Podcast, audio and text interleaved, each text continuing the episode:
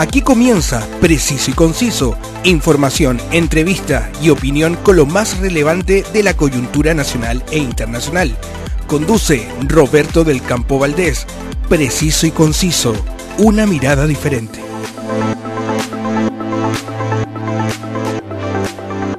Muchas gracias a todos por darse cita para revisar los diferentes temas de la actualidad. Desde Santiago de Chile estoy llegando, según las estadísticas de Spotify, a 22 países, lo que me llena de eh, orgullo y felicidad. Gracias eh, de verdad a todos quienes reconocen mi trabajo. Por supuesto, nada de esto es posible sin la ayuda de mis eh, fieles auspiciadores. El norte de Chile ofrece grandes maravillas a todos sus visitantes y tú las puedes conocer y disfrutar gracias a More Tour, la agencia de viajes y turismo que te lleva por las mejores rutas con un personalizado servicio y los mejores precios. Conoce lo que pueden ofrecerte y contáctalos en su web www.mortour.cl. También me ayuda a llegar a todos ustedes el Circo de Pastelito y Tachuela Chico, quienes invitan a toda la familia a disfrutar de su producción El Circo Regresó, un espectáculo mágico y lleno de diversión. Vaya a verlos. Hoy se presentan en Concepción, en Mall Plaza Trébol, y muy pronto en tu ciudad. La actualidad tiene muchas miradas, pero solo una realidad Escuchas Preciso y Conciso con Roberto del Campo Valdés. Febrero es un mes que en Chile forma parte de la época estival, donde muchos de nosotros estamos de vacaciones y aprovechamos de viajar junto a nuestras familias. Pero que este año comenzó de la peor manera para mis queridos compatriotas, porque 283 incendios forestales están castigando duramente a las regiones del Maule, Ñuble, Biobío y la Araucanía. Al momento de grabar esta edición del Preciso y Conciso, las cifras son simplemente una tragedia. 24 personas fallecidas. Familias que en segundos vieron como su patrimonio, sus recuerdos, sus vidas con tanto esfuerzo construidas simplemente desaparecieron frente al implacable avance de las llamas. En este preciso instante, según información de la CONAF, la Corporación Nacional Forestal dependiente del Ministerio de Agricultura, tenemos 283 focos activos. 71 están en combate, 151 ya estarían controlados y 61 no son considerados relevantes, lo que ha dejado a la fecha 270.000 hectáreas totalmente destruidas convirtiendo esta serie de incendios en los más mortíferos y destructivos de nuestra historia. ¿Por qué los incendios forestales se han vuelto una desagradable postal del verano? La respuesta está en más de 14 años de sequía, la falta de lluvias, un aire de mucha mayor temperatura y los flujos de viento sur son condiciones que se dan en Chile desde la primavera de un año hasta el otoño del siguiente, lo que favorece tremendamente el encendido de la vegetación y su fácil propagación. El 97.7% de los incendios se inician por intervención humana. Esto no significa que su causa sea siempre intencional, muchas veces eh, se debe a descuidos o derechamente negligencias en la manipulación de fuentes de calor o prácticas agrícolas como las quemas de pastizales. Esta semana, el presidente de la Corporación Chilena de la Madera, eh, Corma, Juan José Ugarte, declaró que en las regiones del Ñuble, Biobío y la Araucanía todos los incendios tienen una clara intencionalidad. Aseguró que la alcaldesa de Santa Juana, Ana Albornoz, tiene testimonios de los vecinos donde asegura que personas vestidas con capucha encendieron fuego. Uno de los focos de incendio más terribles y con mayores pérdidas humanas y una superficie extensa muy afectada es la comuna de Santa Juana. la edil de Santa Juana tiene testimonios directos de intencionalidad de incendios. Tiene placas patentes de vehículos que huían y testimonios de vecinos de personas con capucha y acelerantes prendiendo fuego. Ante este brutal testimonio, cabe entonces hacer la reflexión de ¿quién gana con todo esto? En Chile, las cifras indican que cada vez tenemos mayor cantidad de incendios forestales, junto con la consolidación de la industria forestal. Los números no mienten. En los años 70 teníamos un promedio de 900 incendios forestales al año. Hoy vamos en 5.000. Asimismo, la mayoría de los incendios forestales se concentra entre la quinta y la novena región, al igual que las grandes industrias dedicadas al monocultivo de eucaliptos y pino radiata.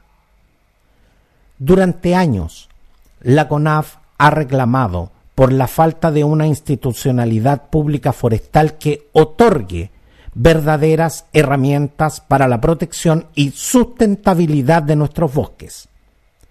La política forestal actual está condicionada por el decreto ley 701, el DL 701, un subsidio creado en dictadura para fomentar la industria del sector. Pese a sus enormes beneficios para las empresas, carece de condiciones mínimas para evitar los efectos negativos de las plantaciones, como gestión del uso de suelo y del recurso hídrico. Esto ha traído como consecuencia que la sobreabundancia de plantaciones forestales causen sequía en las zonas donde se encuentran.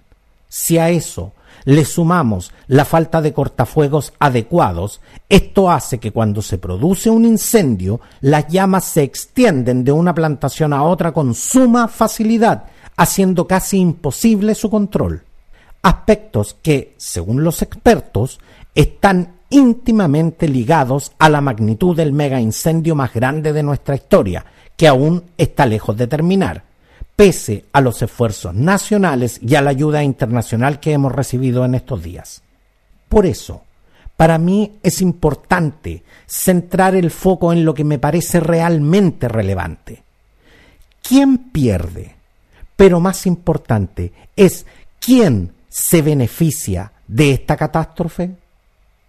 Poco me importa a mí quién paga o quién no paga los superaviones que se han convertido en verdaderas vedettes de los matinales, junto con ver quién pone un periodista más cerca del fuego en una actitud peligrosa y claramente irresponsable. El fuego está arrasando con los predios de las principales empresas madereras del país, Forestal Mininco, de CMPC, de la familia Mate, y Forestal Arauco, del grupo Angelini.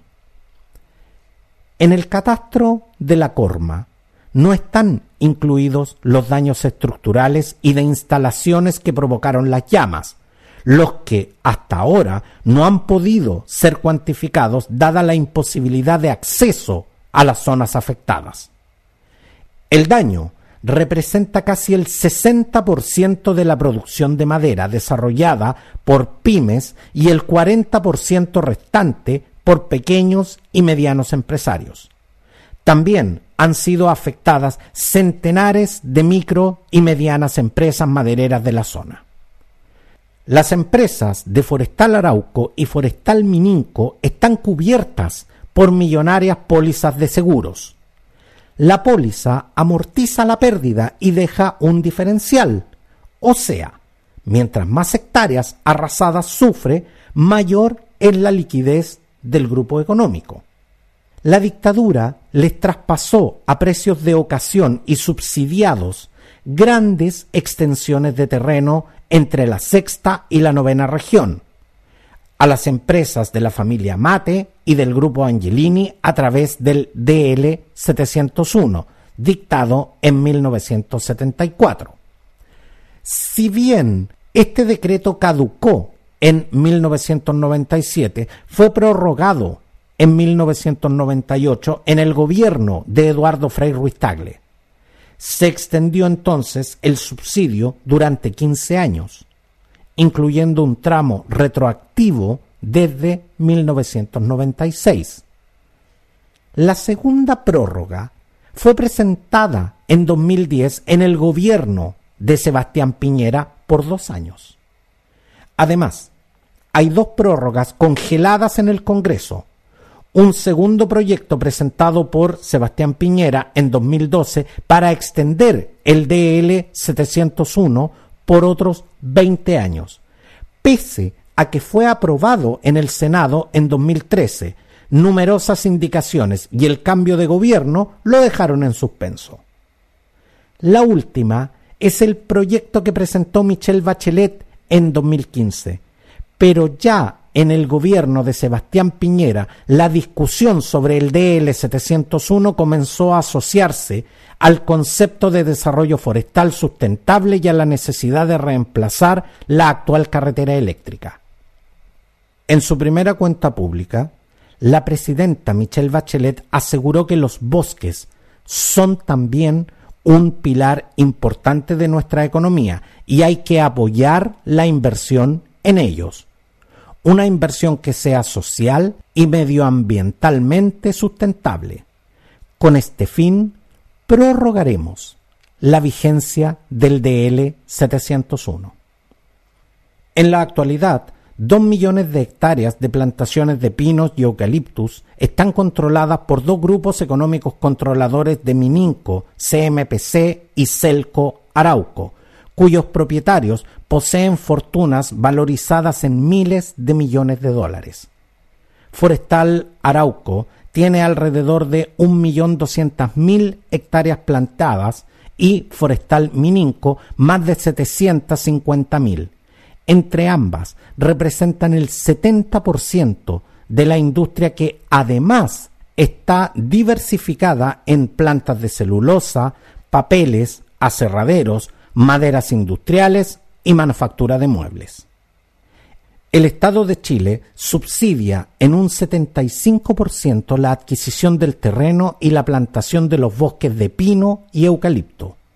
Por eso, estas empresas se pusieron a plantar a destajo en la séptima, octava y novena región, pese a que expertos y las organizaciones ambientalistas advirtieron que se trataba de especies foráneas, agresivas con el entorno, que producían degradación del suelo y desecación de napas, cursos y reservas de agua, a lo cual nadie hizo caso. La expansión del pino y el eucalipto degradó el suelo, secó el norte de la octava región y el sur de la novena, afectando seriamente a las comunidades mapuches de ese territorio. Si usted se estaba preguntando por qué los mapuches queman maquinaria de las forestales, ahí tiene una clara razón. Yo no digo que eso esté bien, pero es una razón a la que las comunidades aluden. El desecamiento de fuentes y reservas de agua ha sido uno de los factores que ha hecho que el fuego avance sin piedad por localidades que con suerte tienen un cuerpo de bomberos y de brigadas forestales ni hablar. Pequeños propietarios que vieron en segundos cómo se les fue todo su patrimonio y que lo más probable es que no cuenten con seguros. Hoy tienen nada más que sus vidas y un puñado de deudas. ¿Qué alternativas tienen? Fácil. Vender sus terrenos muy por debajo de su valor. En este instante, aunque usted no me crea una palabra de lo que estoy diciendo, hay gente sacando cuentas alegres de esta tragedia. Hay medios de comunicación que han festinado con la tragedia, cosechando altísimo rating, junto con personas y empresas que están viendo cómo crecerán sus predios agrícolas, recogiendo los pedazos de las vidas de las personas afectadas con esta tragedia. ¿Es esta, entonces, una razón para provocar un incendio forestal? Sí lo es. Por ley, no se puede intervenir el bosque nativo declarado en peligro de extinción. Pero si se incendia y es declarado suelo degradado, puede ser reemplazado por monocultivo. Por ley, no se puede comerciar con madera de alerce, especie en peligro de extinción, salvo en caso de incendio, en que se autoriza la comercialización de la madera salvada.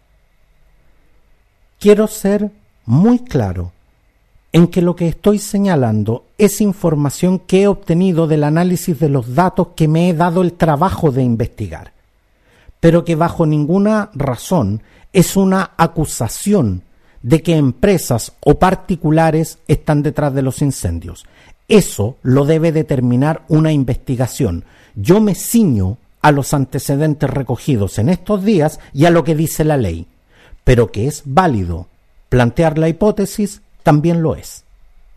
Los incendios forestales no solo destruyen vegetación y viviendas, además afectan al suelo, a la fauna, al aire, al ciclo del agua y a las propias personas, es decir, daños económicos, ambientales y sociales. ¿Estamos entonces preparados para hacerle frente a esta constante amenaza? Somos un país sísmico, con una larga historia de terremotos. Contamos con una normativa vigente de construcciones que ha hecho que nuestras viviendas, eh, lugares de trabajo y diferentes eh, eh, construcciones sean cada vez más seguras y además contamos con una cultura sísmica. En, fácil, la gran mayoría de las personas en Chile no empieza a correr en círculos cuando se mueve la tierra porque saben qué hacer frente a esto. Pero hoy tenemos medidas y una cultura de incendios forestales. En Chile operan dos sistemas de protección contra incendios forestales claramente definidos. Uno está constituido por la acción del sector forestal privado, donde grandes empresas forestales como Celco, Forestal Mininco, Maciza, Bosques Cautín protegen con sus propios recursos más de un millón y medio de hectáreas de plantaciones forestales, principalmente desde la región del Maule a la de la Araucanía. El Estado, a través de la Corporación Nacional Forestal, la CONAF, gestiona un programa de manejo del fuego para la protección contra incendios forestales, para resguardar al Sistema Nacional de Áreas Protegidas del Estado, como para contribuir a la protección de terrenos rurales privados de medianos y pequeños propietarios y también para proteger la integridad de las personas y sus bienes en áreas urbano-forestales, es decir, en terrenos donde las viviendas tienen un entorno cubierto con vegetación combustible. Los diferentes cuerpos de bomberos también hacen lo suyo en caso de una emergencia, especialmente en comunas con centros poblados y viviendas próximas a vegetación. Cuando se trata de incendios como los que hemos visto en estos días, la Oficina Nacional de Emergencia, la ONEMI, coordina lo establecido en el Decreto de Seguridad número 733 de 1982 del Ministerio del Interior para disponer la participación de brigadas forestales del Ejército y de la Armada de Chile, equipadas y capacitadas por CONAF, y de todo organismo pertinente para superar la emergencia. Claramente, todo resulta insuficiente cuando nos enfrentamos a un monstruo de fuego que no tiene piedad alguna con nada ni nadie. En redes sociales mucho leí y escuché que personas planteaban la idea que Chile contara con un avión como el Team Tanker o el Supertanker, verdaderos colosos del aire capaces de realizar enormes descargas de agua sobre los focos de incendio. Pedro Lobos, gerente de protección contra incendios forestales de la CONAF, primero aclaró por qué Supertanker no se arrendó este año y la razón es que está completamente desarmado, tal como usted lo escucha. Y eso porque la compañía Global Supertanker cesó sus operaciones en 2021 y el fuselaje de la aeronave fue comprado por una aerolínea estadounidense. Pablo Lobos señaló que Chile ha reforzado su flota de aviones pequeños para el combate de estos incendios.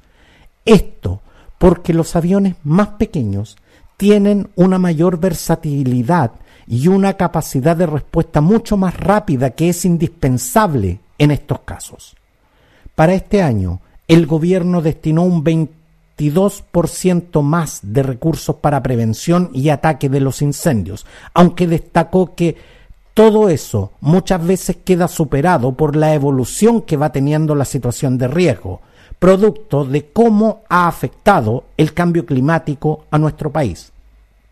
Entonces, año a año hay que ir pensando cómo se refuerza, planifica, profundiza, se diversifica la capacidad de los instrumentos que el país tiene para responder a este tipo de emergencias.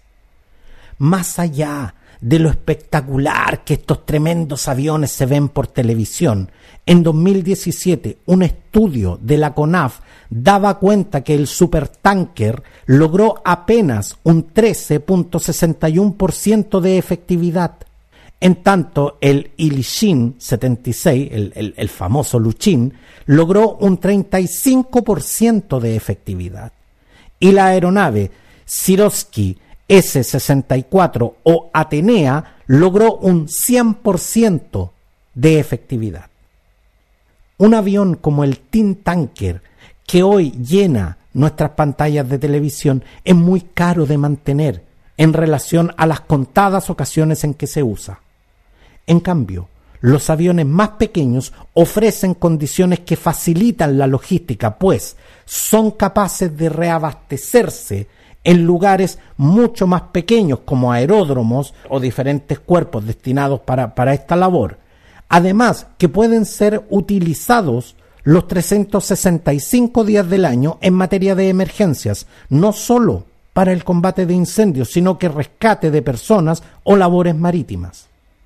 El presidente Gabriel Boric suspendió sus vacaciones y se trasladó a Concepción para reunirse con las autoridades locales y visitar a los vecinos afectados. Decretó estado de excepción constitucional de catástrofe en las dos regiones críticas. El estado de catástrofe, decretado por el presidente, permite desplegar fuerzas armadas en la zona, emplazar apoyos adicionales especiales, las autoridades también pueden restringir las libertades de traslado y de reunión y adoptar todas las medidas extraordinarias de carácter administrativo que sean necesarias para restablecer la normalidad en las zonas afectadas.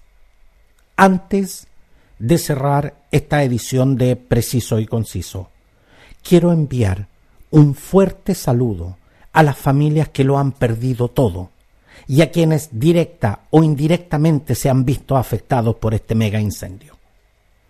Quiero llamar a todos los chilenos de corazón y a quienes hoy comparten territorio con nosotros a que se movilicen y vean de qué manera podemos ser solidarios con estas personas. Sentarse todo el día a ver la tele y decir, qué triste lo que le pasa a esta gente, no es ayudar, no es ser solidario. Ellos no necesitan de nuestra lástima, necesitan de nuestra ayuda. Lo que he dicho siempre, en esta vida nadie es tan clever para hacer las toas, pero también nadie es tan inútil para no hacer nada.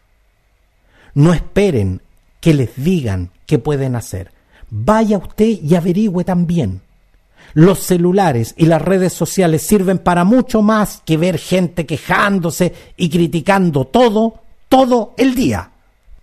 Quiero también enviar mi saludo y mi reconocimiento a todos quienes están arriesgando sus vidas, combatiendo estos incendios y a quienes, como la voluntaria Yesenia Muñoz de la tercera compañía de bomberos de Llovilo, quien falleció tras prestar su ayuda en Santa Juana, al piloto de nacionalidad boliviana Julio Antonio Palacios, y al mecánico de nacionalidad chilena Isaac Espinosa, quienes fallecieron al capotar su helicóptero cuando estaban realizando labores de rescate en la comuna de Galvarino en la región de la Araucanía.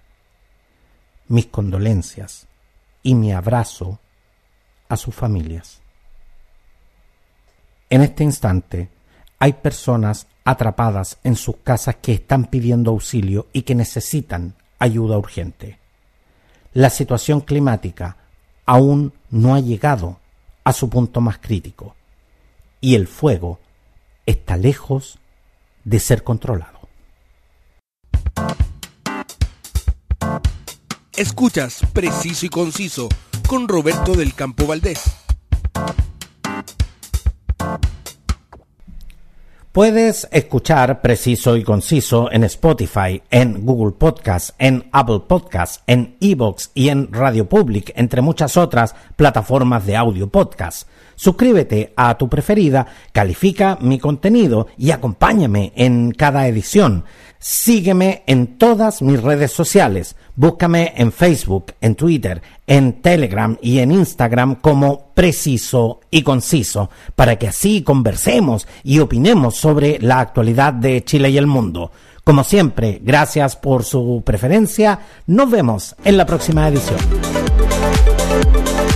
Quedaste bien informado con los temas del momento preciso y conciso, una amplia mirada que te invita a ser parte del hoy y el mañana. Preciso y conciso, una mirada diferente.